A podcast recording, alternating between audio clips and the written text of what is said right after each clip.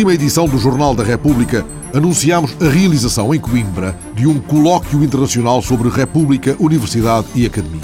E registámos, pela sua própria voz, a síntese da comunicação do professor Luís Resturgal sobre António José de Almeida e a Universidade. Luís Resturgal, professor catedrático aposentado da Faculdade de Letras da Universidade de Coimbra, investigador do Centro de Estudos Interdisciplinares do século XX, é autor de uma biografia de António José de Almeida e, por esse motivo, é nosso convidado desta edição do Jornal da República para falar mais demoradamente sobre aquele de quem disse Raul Brandão que até os artigos de jornal eram discursos, assim vincando a imagem de grande orador da República. António José de Almeida distingue-se nos grandes momentos da propaganda republicana antes do 5 de outubro, ele que viria a ser ministro do Interior do governo provisório, saído da Revolução, presidente do Ministério da União Sagrada, formado em reação à declaração de guerra alemã, que precipita, aliás, a participação de Portugal na Primeira Guerra, que vamos tratar mais adiante, a pretexto de uma exposição organizada pelo Museu da Presidência, e Presidente da República de 5 de outubro de 1919 a 5 de outubro de 1923. Foi, aliás, o único Presidente da Primeira República a cumprir integralmente o mandato, durante o qual se viu obrigado a dissolver o Parlamento por duas vezes, tendo dado posse a 17 governos. O professor Luís Resturgal sublinha que o investigador fica sempre ligado de uma forma ou de outra à figura que estuda e, embora ressalvando o necessário esforço de rigor, não esconde uma empatia com a figura de António José de Almeida, a quem define como o verdadeiro espírito republicano. Por alguma razão, insiste o investigador, António José de Almeida mereceu o respeito até dos adversários políticos. Quando António José de Almeida morre, um dos textos mais interessantes que eu li eh, naquela fase, naquela altura em que ele morre, é do António Ferro, o António Ferro escreve um texto sobre ele interessantíssimo. Porque ele conheceu, o António José de Almeida ia cortar o cabelo e fazer a barba a uma barbearia, que o António Ferro ia. O pai do António Ferro era um republicano. E ele descreve-nos, inclusivamente, um comício republicano. E, e, diz que o António José de Almeida ficava sempre para o último para fazer o seu discurso. Podia haver chuva, trovoada, toda a gente ficava à espera do discurso do António José de Almeida. E se quiser um outro exemplo que eu acho uh, notável é do próprio Fernando Pessoa. O Fernando Pessoa, num textos políticos que tem, diz se efetivamente existe espírito republicano em Portugal, isso deve-se ao António José de Almeida. Ele é muito cáustico, por exemplo, com o Afonso Costa e com o Bernardino também, e, mas António José de Almeida não é, é intocável. É intocável, exatamente. Sabe, o António José de Almeida era um sentimental, é a ideia que eu tenho. Provavelmente com alguns defeitos políticos, porque as pessoas sentimentais muitas vezes não são grandes políticos, no sentido pragmático, prático, mas era um homem sentimental. Há bocado, por exemplo, falava da tolerância. É evidentemente que ele manifestou por várias vezes um sentido de tolerância. Curiosamente, até em relação à própria família real, ele que escreve um texto cáustico, ainda como estudante, sobre o Dom Carlos, depois uh, vem a dizer: Eu não tenho ódio a ninguém, eu tenho apenas. Se critico alguém, é por aquilo que elas significam em termos políticos. E por isso mesmo, ele foi estimado por, eh, até por adversários. Na própria Câmara dos Deputados, ele tem posições muito duras, mas os próprios adversários dizem, apesar da dureza das posições do António José de Almeida, ele é um homem que, na verdade, acredita na República, acredita nas suas ideias, defende-as e não tem propriamente a intenção de atacar ninguém pessoalmente. E mesmo quando ele ataca o Dom Carlos, Bragança o último, aliás, com um texto literário muitíssimo interessante, muitíssimo interessante. Não haverá propriamente o sentido, foi, foi aliás, foi o que disse o Manuel da Riaga que o defendeu, defendeu no tribunal, na barra do tribunal. Ele disse: bem, isto é um texto literário, é um texto simbólico, não é um texto propriamente que deve ser interpretado à letra. De maneira que é isto que eu acho no António Zé de Almeida, é um, foi um homem sentimentalmente republicano, um homem profundamente republicano e coerente, que de alguma maneira nos transmite uma certa concepção de ética da República. Detenhamos-nos, entretanto, na relação de António José de Almeida com a Universidade, com esta Universidade de Coimbra, onde conversamos e onde o jovem António José de Almeida obtém a formação que lhe há de permitir o exercício da medicina em São Tomé e mais tarde em Lisboa, onde foi chamado até médico dos pobres.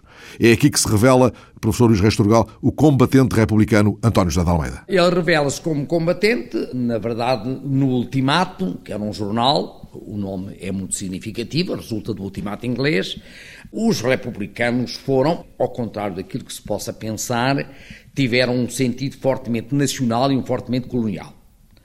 Colonial neste sentido da palavra, não no sentido pejorativo da palavra, que é mais o da palavra colonialista, mas o facto de se ter, empregando as palavras do tempo, roubado um setor de África que se considerava que era português, aquele território entre Angola e Moçambique, pois uh, esse ultimátum provoca uma grande, um grande movimento republicano. E então ele escreve exatamente culpa a monarquia, é que está, na verdade eram pretextos, utilizavam, os republicanos utilizavam todos os pretextos, evidentemente, contra o poder, e, e efetivamente aparece aí o, o, o Bragança último, que seria o Dom Carlos, não foi, porque foi depois o Dom Manuel, mas era essa a ideia que aparecia.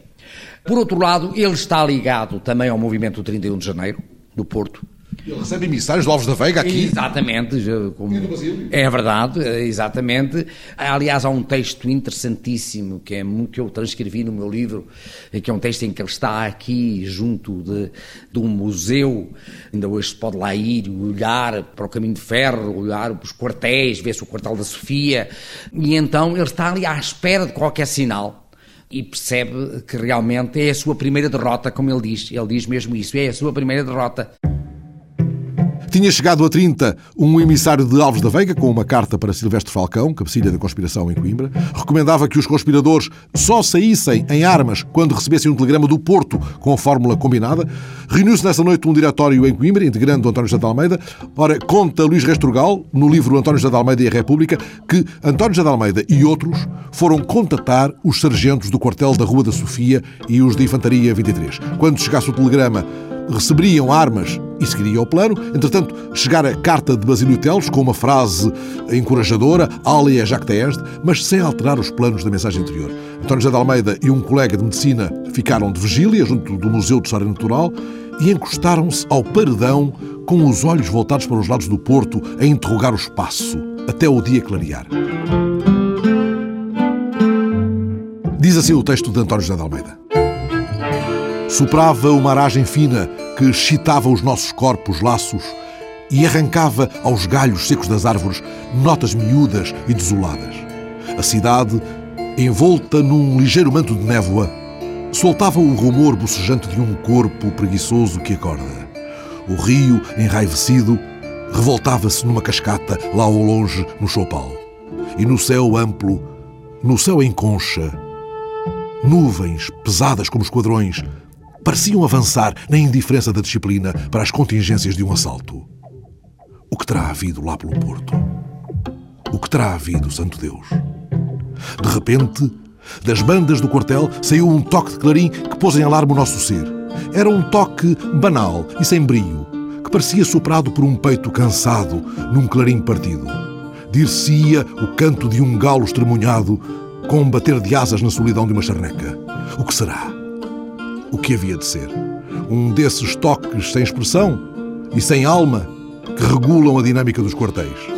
Passam o dia 31 à espera, José Falcão vai dando ânimo aos estudantes, mas como escreve Luís Rasturgal, aconselha-os a que se preocupem com a ordem. Às duas da tarde foram à estação à passagem do comboio do Norte para saber informações dos passageiros e ficaram convencidos de que a revolução fracassara no Porto. Basílio Teles chegou à noite com a notícia da derrota e com a esperança de que se pudesse talvez organizar uma revolução em Coimbra. E escreve de novo António José de Almeida. Compreendíamos bem que tudo o que fizéssemos era apenas o prolongamento da agonia. Basílio Teles saiu no dia seguinte de manhã para o Porto. Foi acompanhado por João de Freitas até Gaia. Lá saiu e nunca mais soubemos dele, a não ser do exílio. Ele foi e nós ficamos, conhecendo pela primeira vez na vida o travo da hora trágica dos vencidos.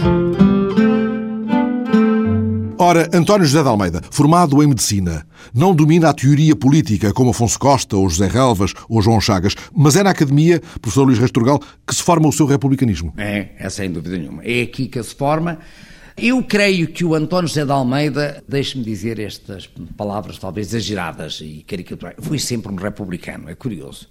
Eu digo isto porque eh, quando eu olho para. Ele está no liceu, vem para o Liceu de Coimbra, passa à universidade, ele está, já está ali numa atividade republicana. desde os primeiros anos, não sei se do liceu, mas pelo menos nos primeiros anos da universidade, ele está ali já com uma atividade republicana. Ele entra para a universidade em 1885, ele está na universidade muito tempo porque houve várias vicissitudes, ele eh, demora tempo a fazer os preparatórios médicos, depois acaba por eh, perder um ano por altura da greve de 1892, como aliás o Afonso Costa também, e ele acaba como um bom estudante. Eu diria que é aqui, como estudante, que ele é republicano e quase diria que ele quase que nasce republicano. E, curiosamente, com um sentido de crítica que não poupa aos próprios republicanos. Por exemplo, ele escreve a desafronta contra a Faculdade de Medicina ah, e havia realmente, o Augusto Rocha era um republicano e ele que faz uma crítica do mais veemente.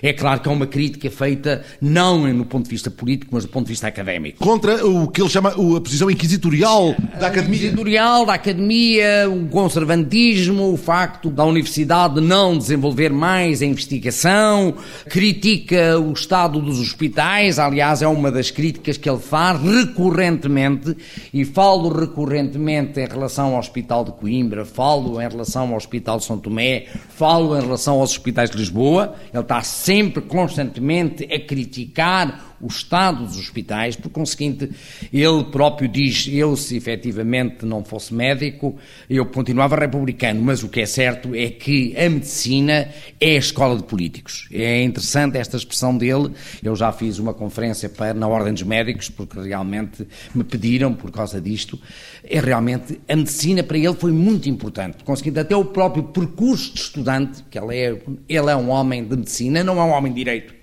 não é um homem que manobra a palavra em defesa de causas, e claro que houve muitos republicanos, advogados, que foram muito interessantes. O caso do próprio Manuel da Riaga, o Manuel da Riaga, que era formado em Direito, foi reitor aqui da nossa universidade, curiosamente, impulsado pelo próprio António José de Almeida, e que foi um homem de causas, foi um homem de causas, mas o facto dele ter sido médico, o contacto que ele teve intimamente com a medicina, eu penso que foi muito importante na, na, vida política dele. E a questão académica de 1907, ele vai considerar que é uma questão nacional. É, uma... é outro momento. Repare que uh, eu não sei muito bem o sentido, ainda hoje está por saber, apesar de haver dois livros uh, sobre a crise académica de 1907, eu não sei muito bem se o estudante de Direito que é reprovado no doutoramento o foi, enfim, justamente ou injustamente. O que é certo é que não era vulgar haver reprovações, como hoje também não é muito vulgar, no doutoramento. É claro que o doutoramento tinha um sentido um pouco diferente do que tem hoje, é lógico, mas eh, o que é certo é que aquilo foi aproveitado por republicanos. Os republicanos aproveitaram tudo. Vou-lhe dar um exemplo concreto. Aqui em 1892, eh, o nosso António José de Almeida aparece como um dos 47 incondicionais que eh, não quer justificar as suas faltas. Fez greve, fez greve, não quer justificar as faltas, por isso ele perde o ano. Mas essa greve académica foi provocada por uma mera questão praxística académica de Coimbra. E ele próprio reconhece isso e diz: aquilo foi uma coisa de nada, mas nós aproveitámos eh, a ocasião, quer dizer.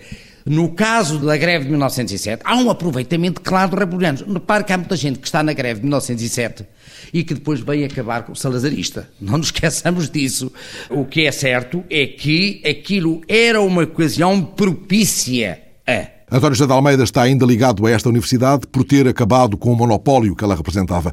Há até quem considere, e creio que é o seu caso, que estamos perante a maior reforma da universidade deste Pombal. No tempo do Marquês de Pombal faz-se a reforma da Universidade de Coimbra. É claro que se vai criar, no tempo do Marquês de Pombal, algumas escolas que no fundo são escolas, como eu costumo chamar, médio-superiores, que depois, através do seu próprio desenvolvimento, vão dar eh, academias, eh, escolas, depois faculdades, por conseguinte, nós temos, devemos ter em conta esta realidade, a Academia Politécnica do Porto, a Escola Politécnica de Lisboa, que no fundo tem as suas raízes no tempo pombalino, mas o que é certo é que a primeira vez que aparecem mais universidades é com o António José de Almeida. Que é Ministro do Interior. Uh, que não... é Ministro do Interior. Porque não havia Ministro em Instrução Pública. Repara, o Ministro em Instrução Pública aparece só em 1913. Às vezes as pessoas não entendem muito bem, porque para nós o Ministério do Interior até era uma expressão salazarista, aparecia no tempo do Salazar, e então pensam que o Ministro Salazar é este Ministro que, que, que surpreende. Exatamente, que surpreende. Ora, não é verdade. Quer dizer, o Ministério do Interior era o sucedâneo do Ministério do Reino. O Ministério do Reino era o grande Ministério, não é? Era o grande Ministério. E agrupava questões que, veja bem, eh, que diziam respeito, sei lá, à educação, ao ensino universitário, à investigação científica, aos hospitais, às eleições. A lei eleitoral é a lei eleitoral do António José de Almeida, muito criticada, mas é dele, efetivamente. E quanto ao ensino? É interessante que ele procura fazer uma grande reforma do ensino primário. Ele tinha uma grande simpatia pelos professores primários. Está constantemente a elogiar o seu professor primário curiosamente não dá tanto significado ao ensino liceal. Até por uma razão muito simples, porque eh, o ensino liceal conduzia à universidade. Tinha-se uma ideia que é muito interessante, que a gente não pode esquecer, e que era uma ideia de época. A ideia de que nós tínhamos bacharéis a mais. Se vir eh, a caricatura do Bordal Pinheiro, no álbum das Glórias, a Universidade de Coimbra, parece a Universidade de Coimbra, a mamã dos bacharéis. Com um texto do Ramalho Ortigão, que diz que havia tantos bacharéis como lampreias havia no Mondego. Tomara que agora houvesse tantas lampreias no Mondego, que agora queixa-se que já não há tantas lampreias. E quando se fala dos bacharéis, sabe que se fala fundamentalmente, e talvez nós ainda hoje padeçamos deste problema, são os bacharéis em Direito. Sobretudo são os bacharéis em Direito. E a crítica de 1907 é à Faculdade de Direito. Já não é à Faculdade de Medicina, como foi da desafronta de 1895-96 do António José de Almeida, mas é uma coisa muito pessoal. Porque o António José de Almeida poderia ter sido professor universitário, ou de uma espécie de uma campanha, de uma conjura contra ele. Agora, no caso de 1907, é uma luta contra a Faculdade de Direito. Havia depois os bacharéis em filosofia, havia bacharéis em matemática. Isso eram consideradas as faculdades produtivas. As faculdades produtivas eram daquelas faculdades, como por exemplo também da Escola Politécnica que existia, ou a Academia Politécnica do Porto, que não eram faculdades universitárias, essas duas eram diplomados que podiam produzir. Enquanto a Faculdade de Direito? Era a faculdade, naturalmente, dos retóricos, era a grande crítica que se fazia, era o facto de haver bacharéis de direito a mais, que depois, como se dizia, iam acabar por arranjar outros ofícios que não fosse o de bacharelar. A expressão aparece na caricatura do Bordalo, no texto do Ramalho Ortigão. Era a grande crítica há como que uma intenção, até na reforma do, do António José de Almeida, de dar uma grande valorização à Faculdade de Medicina, uma grande valorização à Faculdade de Ciências, que surgia da conjugação da Faculdade de Filosofia, porque era Filosofia Natural, entenda-se isto, é preciso sempre dizer isto, que é para as pessoas perceberem. Era a Zoologia, era a Botânica, a Química, a Física, isto é que era a Filosofia. Foi o professor o Bernardino Machado, por exemplo? O Bernardino Machado na parte da Antropologia, no setor da Antropologia. Ele pretende, no fundo, desenvolver estas áreas. E quando ele forma a Universidade do Porto e a Universidade de Lisboa, há a ideia de que realmente a Universidade de Lisboa deve ser uma faculdade mais prática. E, sobretudo, a Universidade do Porto. É sempre a ideia de que a Universidade do Porto deve ser uma universidade de engenheiros. Neste contexto, vai acabar é uma prerrogativa que os lentes tinham, os professores tinham. Os lentes eram conselheiros.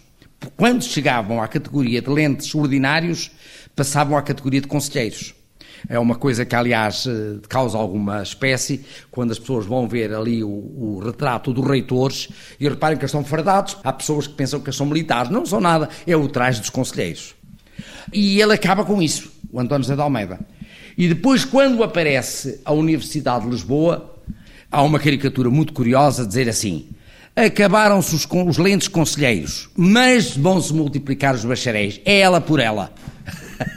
é muito curiosa essa caricatura. A ideia central, impulsionada pela reforma de António José de Almeida, era, nesse caso, a do desenvolvimento de outras áreas do ensino universitário. Na verdade, as áreas científicas e também a área das letras. a área das letras. Repare que não havia uma faculdade de letras. As primeiras faculdades de letras que apareceram é a Faculdade de Letras de Coimbra e a Faculdade de Letras de Lisboa, embora a Faculdade de Letras de Lisboa veio da, do curso superior de letras, que já existia, onde o Teófilo Braga era professor. E o António José de Almeida, por exemplo, também tem uma noção muito clara do desenvolvimento das belas artes. É interessante. Eu não estou a dizer que o António José de Almeida fosse um homem muito culto em termos de profundidade intelectual, mas era um homem com uma grande sensibilidade e intuição em termos de transformações políticas. Por exemplo, a ideia das belas artes, desenvolver as belas artes, desenvolver o teatro, a arte dramática. Quando a gente olha para a legislação, nota que há um grande espírito neste sentido logo no governo provisório. E um menos interesse pela área do bacharelato jurídico, talvez também porque o seu adversário era formado em Direito. O, Afonso Costa, como sabe, o Afonso Costa foi professor aqui em Coimbra e depois vai para Lisboa. Uh, aliás, há uma transferência de alguns professores daqui para Lisboa e, curiosamente, alguns que se vão transferir são, efetivamente, vão ser salazaristas. Uh. Ah, o Carneiro Pacheco, o Queira da Mata, assim há vários que ao longo da República se vão transferir para lá, ah, o Manuel Rodrigues mais tarde, quer dizer, há uma série deles que vão se transferir para lá e que vão constituir uma ala salazarista. Não mudam só de cidade, mudam de campo. É, é. Já que falou do adversário Afonso Costa, o que é que faz com que estes dois homens, Afonso Costa e António José de Almeida, se tornem adversários políticos? Ao ponto até de mais tarde o Afonso Costa ter desafiado o António José de Almeida para um duelo. Pronto. Foi a lei da separação que os afastou? Eu, eu acho que, em parte, a lei da separação. Atenção, a lei de separação também é assinada por António José de Almeida, porque é assinada por todo o governo provisório. O Brito Camacho também está a assinar a, eh, a lei de separação do Estado das Igrejas, é assim que se chama, às vezes dá-se outro nome, mas o verdadeiro nome é este. É claro que o António José de Almeida e até o Brito Camacho percebem muito bem, muito cedo, que a lei de separação foi um erro muito grave não como lei de separação, mas como lei de subordinação. Porque quando a gente olha a lei de separação, a gente percebe uma coisa: não se trata de uma lei de separação, pura e simplesmente. Porque lei de separação, tudo bem, o próprio Estado Novo, o Salazar, vai manter na própria Constituição a separação, a ideia da separação, e verdadeiramente a concordata de 1940 é começa a desfazer esta ideia da separação. Por outro lado, há um outro aspecto que me parece que é importante. O António José de Almeida, por várias vezes, quer conceder perdão aos monárquicos. Esta ideia é importante. Aliás, ele faz muitas críticas quando se exercia uma atividade repressiva em relação a certos funcionários que eram funcionários sérios, podiam ser monárquicos ou não, mas eram funcionários sérios. Ele, por várias vezes, vem à lista a tomar posição a favor dessa gente. Penso que realmente o Afonso Costa era um homem muito mais frio, um homem muito mais anticlerical, claramente anticlerical cuja esposa parece que até era católica, segundo parece. Ele era muito mais anticlerical, muito mais frio. A ideia que ele tinha é que, efetivamente, a permanecer a Igreja Católica como estava, no sentido de, de estar eh, ligada às populações, dinamizar o sentimento religioso popular. Isto era contra a República, voltava-se contra a República. E de alguma maneira houve, um, esse facto verificou-se, até o fenómeno de Fátima é bem evidente. Né? Por conseguinte, não quer dizer que em certa perspectiva o Afonso Costa não pudesse ter alguma razão, mas o que há que relevar no caso do António José de Almeida, é exatamente este sentido de abertura à sociedade, fosse ela republicana ou não, fosse católica ou não católica. É este sentimento que ele tem. Quanto ao duelo para que foi desafiado por Afonso Costa, António José de Almeida há de recusá-lo com o argumento de que ele, António José de Almeida, criara os tribunais de honra justamente para resolver o problema dos duelos. E António José de Almeida há de até escrever uma carta em defesa de Afonso Costa, seu adversário, quando este foi preso pelo sidonismo. A generosidade de António José de Almeida era uma das suas principais características. E isso percebe-se, professor Luís Reis Turgal, no funeral deste homem que alguns chamaram apóstolo da República. O funeral de António José de Almeida é considerado um dos maiores, um dos maiores funerais que houve em Portugal. Hein? Esteve presente também o Salazar lá, curiosamente. O Gomes da Costa também lá está. Reúnem para fazer uma estátua e a estátua é erguida em 1937 não há dúvida nenhuma que há ali um respeito pelo menos pela figura do adversário. Também é curioso isto, é que a estátua do António José de Almeida É o lugar onde os oposicionistas vão fazer as suas manifestações contra o Estado Novo. É interessante isto. Quer dizer, são estas representações com que nós, historiadores, lidamos. Por conseguinte, isso que me disse o profeta da República, o apóstolo da República, é uma representação excessiva, com certeza, mas é uma representação. É como, por exemplo, eh, quando o José Jobim vai entrevistar o Afonso Costa, diz: o Afonso Costa, eu, ele era jornalista e diz, era considerado uma figura satânica, mefistofélica. E ele olha mesmo para ele e diz: bem, ele tem aparência, aquela aparência que se lhe dá da sua representação. Mas eu gostava que tivesse em conta aquilo que eu considero importante neste centenário da República. Para mim, o centenário da República deve valer como nós pensarmos a República e estudarmos a República, aprofundarmos o estudo da República, não fazermos deste centenário um panegírico. Um, um fogotório. Um fogotório, exatamente. Assim, senhora, fazemos exposições, já exposições muito interessantes que estão a ser feitas. Acho isto muito interessante, muito interessante, mas o que importa é pensarmos a República como um meio de nós analisarmos profundamente em termos de história e, se possível, tirarmos algumas lições para a nossa cidadania republicana de hoje. Foi também por imperativos de cidadania, para lá de razões de ordem geoestratégica, que os principais dirigentes republicanos, Afonso Costa, António José de Almeida, Alexandre Braga, Bernardino Machado, João Chagas, defenderam a participação de Portugal na guerra ao lado dos aliados. Essa participação está, entretanto, a ser evocada há duas semanas numa exposição organizada pelo Museu da Presidência, que pode ser ainda visitada até 23 de abril no antigo picadeiro do Colégio dos Nobres dos Museus da Politécnica. Mais de 200 peças e documentos originais relativos à presença do Corpo Expedicionário Português na frente de guerra da Flandres. Eis o que nos leva por hoje apenas ao átrio da exposição Portugal nas Trincheiras, a Primeira Guerra da República.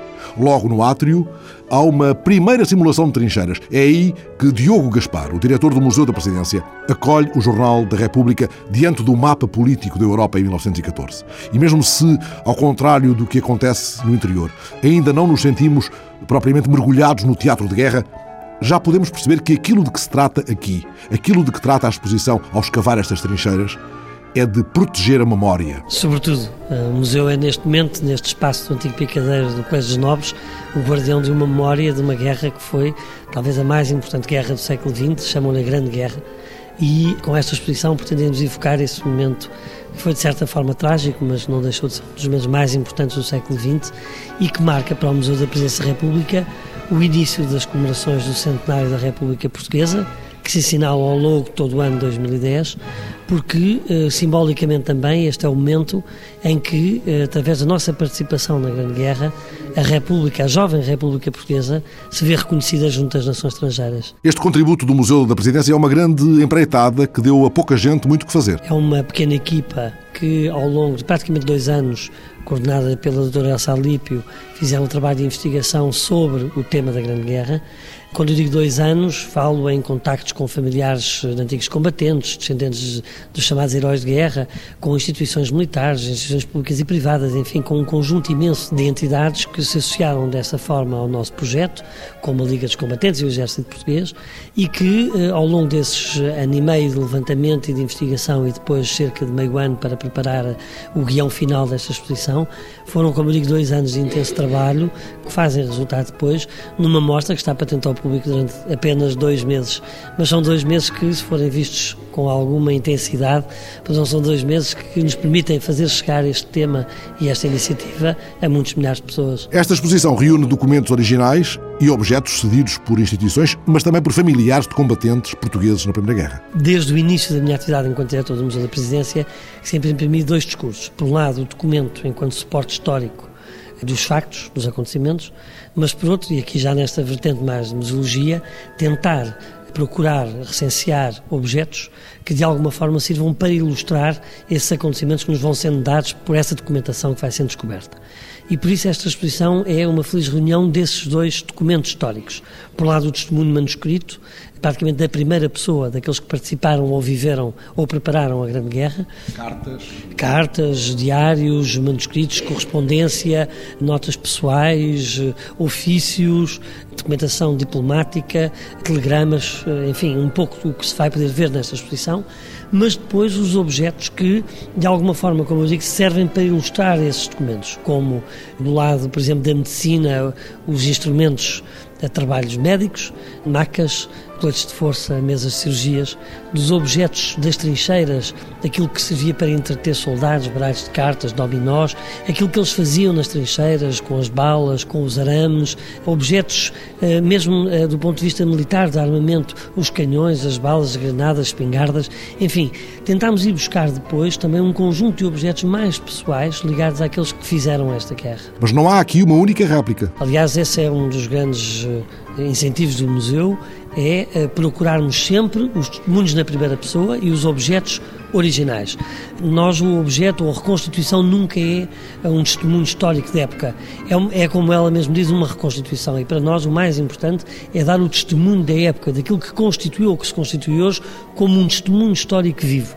E por isso, hoje, o que temos aqui nesta exposição é um repositório de documentação e de objetos que, uma parte fizeram parte do teatro de guerra, ou seja, são objetos que nós recolhemos de famílias ou de museus ou de instituições, como dizia há pouco, que uh, possuem nos seus espólios este tipo de objetos de documentação ou de peças, mas também temos aqui de muitos particulares objetos que são referências anteriores ou posteriores e que se relacionam à guerra ou seja, não propriamente do teatro de guerra, mas com eles relacionados. Posso dar o exemplo, por exemplo, alguns objetos relacionados com grandes figuras que estiveram ligadas à preparação da guerra, ao comando do Corpo Expedicionário Português, eh, presidentes da República que, antes, durante e depois do conflito, exerceram um papel fundamental em termos históricos e, portanto, estamos a falar de alguns testemunhos que, não sendo do teatro de guerra, estão diretamente com eles relacionados, exatamente. E, entretanto, o Museu da Presidência tem ainda um mais vasto caderno de encargos para este ano do centenário. Enquanto diretor do museu, o que lhe posso dizer é que nós estamos desde praticamente 2002 a preparar o centenário da República Portuguesa. É de facto o grande momento desta jovem República. E por isso o Museu da Presidência tem preparado este ano um conjunto de iniciativas que passam, por um lado, por assinalar as grandes datas destes 100 anos. Começamos com a Grande Guerra, vamos estar no 25 de Abril, vamos estar, como é óbvio, no 5 de Outubro mas vamos também assinalar com outras iniciativas, como edição de livros, como pequenas exposições temporárias, como uma exposição dedicada, por exemplo, aos carros dos Presidentes da República, com uma grande exposição sobre humor e República, uma grande exposição sobre propaganda e República, uma grande exposição sobre a visão dos artistas do século XX, ou seja, é um conjunto de iniciativas que o Museu tem preparadas para todo o ano, com algumas pequenas exposições biográficas também dedicadas aos protagonistas, no caso do Museu da Presidência, os Presidentes da República, que vai iniciar-se em Lolé com uma exposição biográfica do atual Presidente da República, depois, isto penso que uh, no final de março estará patente em Lolé, uh, no Convento de Agostinho. Em junho vamos inaugurar com o Panteão Nacional e o GESPAR uma exposição sobre o Panteão e depois sobre os presidentes que ali estão sepultados, Teófilo Braga, Manuel da Riaga, Oscar Carmona e Sidónio Paz. E como dizia, em outubro também, nós vamos inaugurar no Pavilhão de Portugal três grandes exposições que evocam, como eu dizia, a exposição da República e Propaganda, o que foi o final da monarquia até à República Nova de Sidónio Pais, como é que toda a documentação, como é que a fotografia surgem como os grandes protagonistas de uma nova imagem política e dos políticos, como é que eles passam a servir e a política se passa a servir da propaganda. Depois, inevitavelmente, 100 anos de República Portuguesa vista através do humor, do cartoon, do desenho, numa das maiores coleções, tem mais de 4 mil desenhos que fazem parte hoje da coleção do Museu da Presidência da República, originais, que vai inaugurar também no dia 1 de outubro no Pavilhão de Portugal, e essa grande exposição é um pouco um repositório dos grandes acontecimentos que marcaram todo o século XX português até à atualidade, portanto, já entrando no século XXI. Terminamos estas comemorações, ou passamos ainda pela exposição dos carros dos presidentes, que vai ter lugar no Museu da Eletricidade, na Fundação EDP, já em junho, e depois terminamos estas iniciativas com ciclos de conferências, lançamentos de livros. Posso destacar, por exemplo, o livro da genealogia de todos os presidentes da República Portuguesa e que é um grande contributo do ponto de vista historiográfico para o conhecimento da biografia destes homens que foram, sem dúvida, também alguns dos mais importantes protagonistas da história do século XX português. Soldados da nossa terra são voluntários da guerra que vem bater-se por brio. Enquanto corre o Fado das Trincheiras, cantado por Oscar de Lemos no filme João Ratão, de 1920, fica prometida uma nova visita à exposição que o Museu da Presidência mantém nos Museus da Politécnica. Esta exposição, que pode ser visitada ainda até 23 de abril, de terça a domingo, entre as 10 da manhã e as 6 da tarde, às sextas e aos sábados até à meia-noite, evoca também o envolvimento de algumas mulheres que se destacaram na Primeira República e que apoiaram ativamente a participação de Portugal na guerra. Entre elas, entre essas mulheres republicanas, a exposição refere, por exemplo, Ana de Castro Osório, que presidiu a Liga Republicana das Mulheres Portuguesas e que se associou à Cruzada das Mulheres Portuguesas, fundada por Elzira Dantas Machado, mulher do então presidente Bernardino Machado. Muitas destas mulheres, Adelaide Cabete, Carolina Beatriz Ângelo, Maria Veleda, Angelina Vidal, Maria Lamas, que tanto lutaram pela causa republicana, são evocadas amanhã, 8 de março, Dia Internacional da Mulher. Inspiradas nas suas vidas, cinco bailarinas conceberam e vão interpretar um conjunto de espetáculos a que chamaram Solos com Convicção. Vai isto passar-se em vários locais de Lisboa, entre a uma e as duas e meia da tarde. A coordenação coreográfica é de Miguel Pereira, que contou com o apoio histórico do investigador João Esteves. O solo de Joana von Mayer Trindade chama-se Veleda, é inspirado em Maria Veleda, e é apresentado à uma da tarde na Praça do Município. À uma e meia, Filipa Francisco apresenta o solo Para Onde Vamos, no Largo de Camões. Essa hora, Cláudia Dias está no Rocio com o solo 23 mais 1. Sós é o solo de Sofia Fitas, no Largo do Carmo, às duas da tarde. Morro Onde Me Prendo é o tema escolhido pela bailarina Susana Gaspar, que será apresentado às duas e meia no Largo de São Domingos. Também amanhã, 8 de março, a Associação de Mulheres Juristas organiza um jantar na Cantina Militar, na Rua de São José, em Lisboa. Durante este jantar, há intervenções de Ana Vicente e Alfredo Caldeira. No Porto, há uma tertúlia sobre as ideias republicanas e o seu impacto nos direitos das mulheres, organizada pela Provedoria para os Cidadãos com Deficiência da Câmara Municipal do Porto e pela Reitoria da Universidade do Porto. Estão previstas intervenções de Beatriz Pacheco Pereira e de Mariana Rocha. É no Café Âncora Douro, o antigo Café Piolho, às seis e meia da tarde.